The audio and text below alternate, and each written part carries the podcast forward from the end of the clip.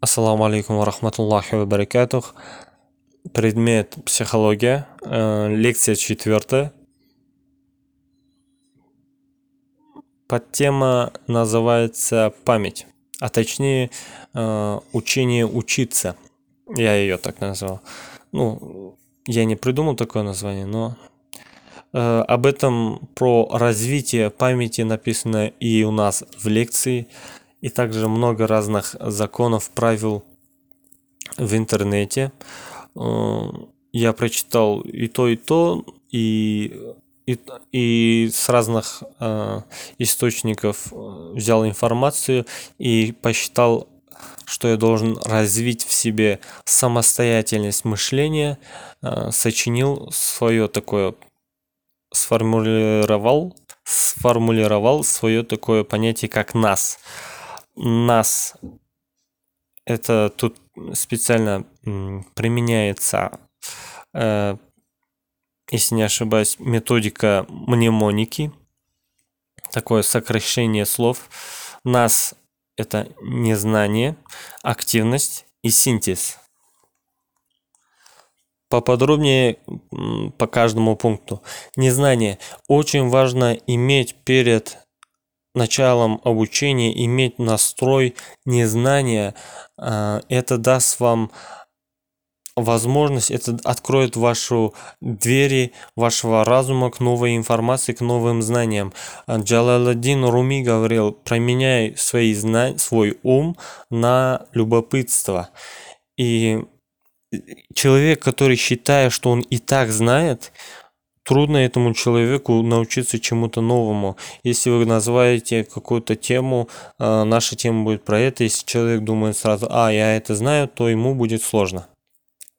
Здесь очень важно иметь уважение к преподавателю, так как если человек считает, что он умнее того, преподавателя или что преподаватель глупее, чем он сам, то ему будет очень сложно научиться у него чему-нибудь.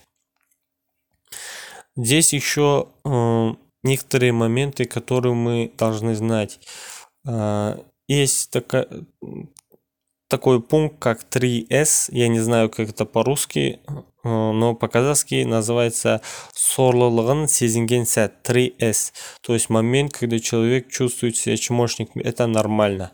При обучении чувствовать себя никчемным нормально, потому что мы чувствуем себя хорошо в тех э, сферах, в которых мы очень хорошо э, разбираемся и умело э, применяем свои навыки. А там, где у нас не получается, а это и часть обучения, мы не любим и чувствуем себя никчемными. Это нормально, понять вот это. И второе, это child steps, то есть маленькими шажками, что прогресс будет маленькими шажками и не будет сразу получаться. То есть как э, подниматься в горы. И последние э, исследования показывают, что появилась э, в нынешнем поколении э, такая болезнь, как иллюзия знания или, можно сказать, Google знания. Это когда человек вместо того, чтобы иметь усвоить какую-то дисциплину, знает только название или главные термины, усвоить какую-то тему, знает только название этой темы.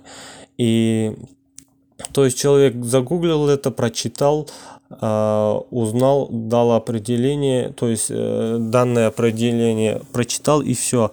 А систематичных знаний он не имеет э, и не может этим. Это просто не знание даже, это кругозор, а знаний у него нет. И люди с систематичными знаниями, с глубокими знаниями, их называют драйв, драйверами, если аналогию привести. А те, которые гуглят все время и получают образование поверхностное, не образование, а информацию, их называют серферами. Ну, хорошая аналогия. И следующий пункт от нас, то есть незнание первое – это настрой. А, второе – активность. Активный – это уже сам э, процесс обучения должен быть активным. Тут активность применяется в, как и в физических движениях, э, также э, психологическом настрое, э, умственном, э, умственной активности. Тут нужно учитывать э, способности, особенности человека, визуал человек, listener и, или кинестетик. И делать больше акцент, применять все, но делать больше акцент на сильных сторонах. Говоря о физической активности, это движение, это э, движение, которое создают у вас эмоции. Запомните, что эмоции и информация плюс информация это долгосрочная память. Но чтобы у вас эмоции э, появились, э, недостаточно просто физических движений, хлопков, прыжков. А, изначально очень сильно на это влияет первый пункт – незнание. То есть у вас должно быть любопытство, удивление, э, интерес. И это вызовет эмоции. Также можно применять письменность, писанину. То есть не просто сидеть, слушать пассивно, а активно слушать, а записывать, конспектировать, повторять э, устно, э, речевую, э, используя речь, повторять ключевые слова, проговаривать, э, задавать вопросы преподавателю, лектору. Если обучение идет самостоятельно, самому себе задавать вопросы, которые стимулируют поиск ответов, э, двигаться. Говоря о активности умственной, то мы можем э, сказать, что обучение – это внимание – обращение внимания, а, и оно может быть как и концентрированным, так и рассеянным. Мы должны применять и то, и то. Как вы помните, в интернете есть видео, где Каспаров играет шахматы с маленьким мальчиком. Каспаров это чемпион мира по шахматам, а, самый молодой на свое время. И играя шахматы Обратите внимание на сконцентрированность внимания Каспарова на шахматную доску он очень сконцентрирован на, на протяжении всей игры. Он, если даже посмотрите другие его э, игры, тогда он всегда очень сконцентрирован и э, очень серьезен.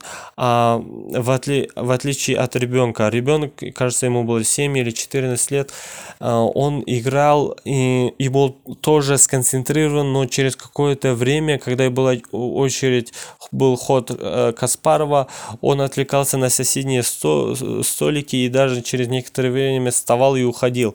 И это хорошо сказывалось на его игре. То есть он приходил, он, во-первых, не уставал, он уже смотрел на шахматную доску новым взглядом, он приходил с новыми идеями.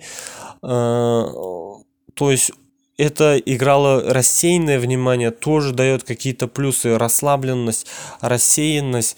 А, если именно чередовать это, то это даст плоды это мы помним много этому примеров, как Менделеев очень сконцентрированно э, занимался наукой и получил результат только когда он расслабился во сне, или как Томас Эдисон осознанно пользовался этим, Архимед э, после сконцентрированного, сфокусированного занятия наукой э, решил принять ванну, и именно в ванне он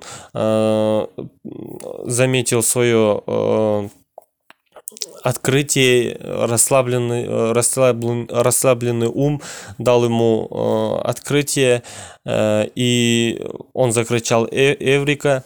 И в этом плане чередовать концентрированный рассеянный ум очень важно как мы можем рассеять, то есть это отвлечься, для этого мы можем применять как сон, Томаса Эдисона э, кратковременный сон, когда он только уходил э, в сон, он вставал, снова занимался. Или спорт, это прогулки, это домашние дела. И самое последнее, нас, незнание, активность и с синтез. Синтез, под синтезом я имею объединение информации, которую мы уже со собрали, и добавляя свое мнение, э, скомповать все это и э, прикрепить э, в долгой памяти. Э, как мы можем это сделать сразу после получения информации, а мы ее получили активно, мы задаем три вопроса Карнелла. Кажется, они так называются, если не ошибаюсь. Вопросы Карнелла – это что я нового узнал, какую информацию получил, что в этом полезного, как я это могу применить. И также можете прочитать книгу «Думай как математик». Там советуют а, прочитать одну страницу или даже абзац, закрыть ее руками или листом и сразу постараться вспомнить все, все, что возможно, постараться вспомнить и именно не смотреть, не повторить, а вспомнить, вытащить, так как наша проблема не э, заполнить наш мозг, а мозг-то все записывает, он ничего не удаляет. Проблема только в том, что э, вытаскивать то, что у нас есть э, в памяти. Вот в чем проблема. Мы не умеем вытаскивать, вспоминать то, что мы записали. И таким образом мы развиваем свой навык вспоминания. Надо вспоминать сначала сразу, а через некоторое время еще можно. Это тоже э, полезно. Именно вспоминать это а, не повторение, не путать с повторением, а повторение я еще расскажу последним пунктом. Следующее это выстроить ассоциации к новым, к новым знаниям это тоже улучшит. Можно также использовать и во втором пункте в, активном обучении. И сейчас в синтезе можно применять ассоциации э, техникой мнемоники, то есть это схемы, создать схемы полученными знаниями, э, структуру, чертить, писать, карточки, плакаты. Э, желательно, если они разноцветные, если у вас э, визуальные способности хорошо развиты все это можно применять. И очень важный пункт – это обучение. Не обучение, а обучать другого человека, то есть рассказывать это другим людям, обучать других, э, рассказать это другу. Если у вас нет друзей, тогда, которые готовы вас слушать, то тогда записывайте подкасты, как я сейчас это делаю, чтобы не морочить людям голову. И обучая, вы тоже синтезируете уже полученную информацию. И э, теперь я хочу рассказать самый последний пункт. Это периодические повторения. Именно не просто повторения, а периодические. Здесь я хочу привести пример о разни, разности между обычным повторением и периодическим повторением. Вот представьте, если вы э, кладете кирпич, потом э, раствор, потом ждете какое-то время, ну потом снова кирпич, потом раствор, потом ждете какое-то время и снова раствор, и так продолжайте, как строители это делают. Или вы можете сразу накинуть много-много много кирпичей, а сверху несколько килограмм раствора, там кучу раствора налить. И у кого хорошая стена получится, у кого хороший дом будет. Конечно, в первом случае это периодическое. Сначала идет повторение, затем должна быть пауза, должно пройти какое-то время. Потом еще те же кирпичи, тот же материал, тот же раствор.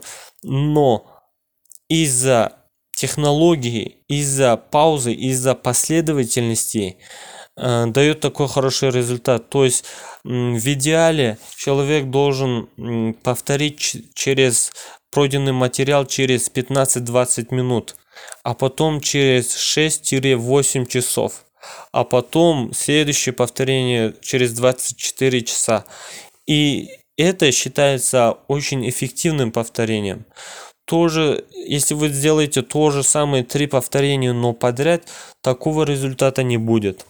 У меня на этом все. Это было учение учиться. Мы сегодня учились учиться и, а, наверное, еще а, в следующий раз поговорим про качество мышления. Это широта, глубина, самостоятельность. Кстати, я сегодня старался применять ее. Всем салам алейкум.